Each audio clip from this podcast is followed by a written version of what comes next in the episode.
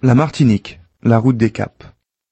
Sur la pointe sud-atlantique de l'île, la côte est toute en dentelle, formée d'une succession de pointes et de criques au large desquelles reposent de nombreux îlets.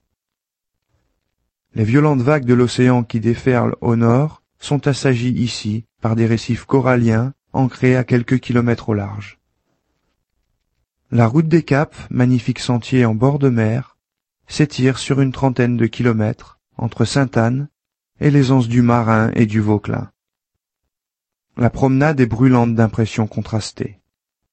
D'un côté la fraîcheur d'un océan bleu turquoise, de l'autre l'étang d'eau salée des salines, le relief désertique et l'atmosphère aride de la savane des pétrifications. Au large, la table au diable émerge des flots. La légende raconte que des sectes se réunissaient autrefois sur ce rocher de calcaire noir pour célébrer des fêtes diaboliques.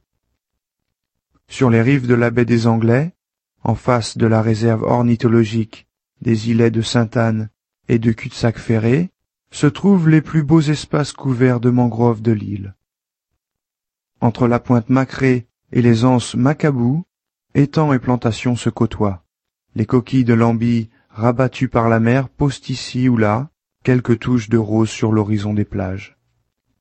Battus par les vents du large et asséchés par le soleil, les arbres cambrés jusqu'au sol rappellent que canicule et tempête sont maîtres des lieux sur la façade sud-atlantique de l'île.